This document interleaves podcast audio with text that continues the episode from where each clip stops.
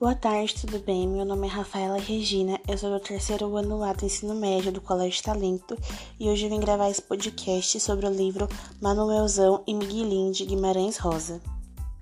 O romance é dividido em duas narrativas, Campo Geral e História de Amor. Campo Geral narra a história da família e da vida de Miguelinho, no interior do sertão mineiro.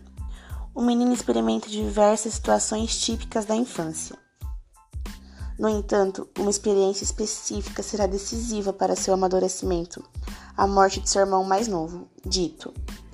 Pouco tempo depois desse acontecimento, Miguelinho é levado para trabalhar com o pai e a relação entre os dois se torna cada vez pior.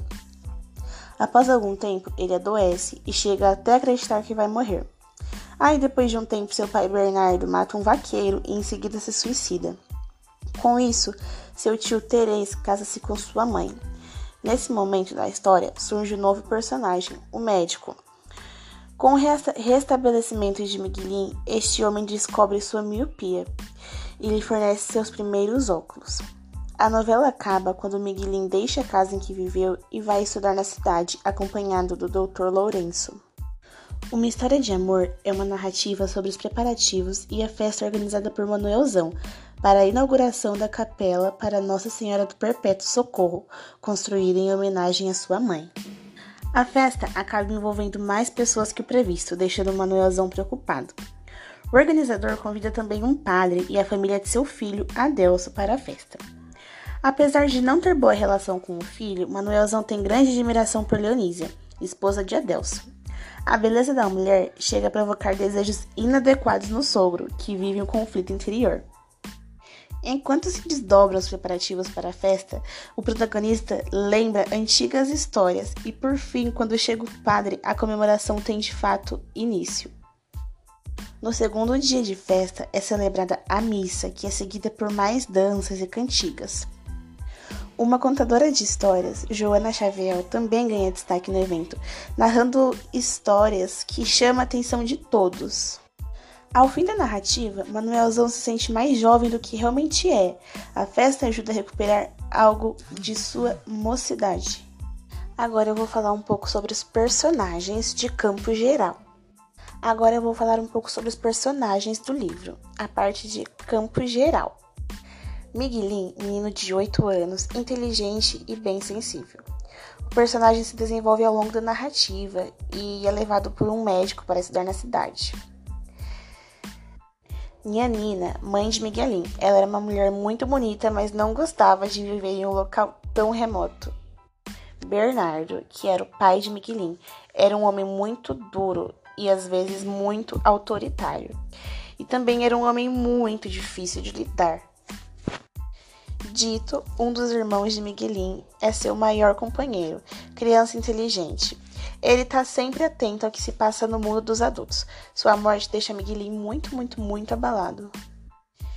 Tio Teres, irmão do pai de Miguelin, é uma pessoa pela qual o protagonista tem muito apreço.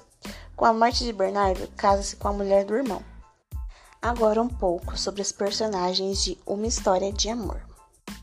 Manuelzão um vaqueiro de idade e já considerável que decide organizar uma festa para celebrar a inauguração de uma capela. Adelso, filho de Manuelzão, homem trabalhador e tem muito amor por sua família, mas que não tem afinidade alguma com seu pai. Leonísia, esposa de Adelso, tem carinho por Manuelzão e é considerada por ele um exemplo de bondade e beleza. Joana Xavier, contadora de histórias, não tem moradia fixa, participa da festa entretendo os convidados. Esse livro foi lançado em 1964, um ano depois de Guimarães Rosa ter sido eleito para a Academia Brasileira de Letras por unanimidade. Mas ele tinha medo de se emocionar demais, e aí só tomou posse após quatro anos, mas infelizmente faleceu três dias depois. Guimarães Rosa é um dos principais nomes da literatura brasileira do século XX. Sua obra, traduzida para muitos idiomas, é considerada revolucionária em vários aspectos. O sertão brasileiro era um ambiente recorrente nos escritos do mineiro, que apostava no regionalismo para narrar as histórias. Rosa, lembrado também pela inovação na linguagem, utilizando influências da fala popular no seu texto. Agora, uma análise do livro. Em campo geral, o protagonista não é o narrador, mas todos os fatos são apresentados de acordo com sua visão de mundo. Dessa forma, dá para perceber que a intenção de Rosa era criar seu universo ficcional a partir da percepção de um menino em processo de crescimento. Tratava-se também de uma história de aprendizagem, já que acompanhamos o processo de amadurecimento do pequeno Miguelinho. Em uma história de amor, o procedimento narrativo também é bastante interessante. Está presente o foco em terceira pessoa, e assim, em campo geral, em diversos momentos, o autor entrega o fluxo de consciência, recurso através do qual falas e pensamentos são misturados. O recurso cria um ritmo que dá dinamismo e sofisticação à narrativa. As duas narrativas tem característica a forte presença de oralidade desenvolvida em um universo que também dialoga com a alta cultura. Além disso, há nas novelas o típico procedimento de oração de palavras de Guimarães Rosa. Em relação a tempo, as duas narrativas também apresentam pontos comuns. Em ambas, a temporalidade psicológica é mais importante que a cronológica. O tempo de amadurecimento de Miguelin, assim como a percepção temporal de Manuelzão, que inclui vários períodos de resgate do passado, são as que realmente contam para a estruturação da narrativa. O espaço também é fundamental para a compreensão das novelas.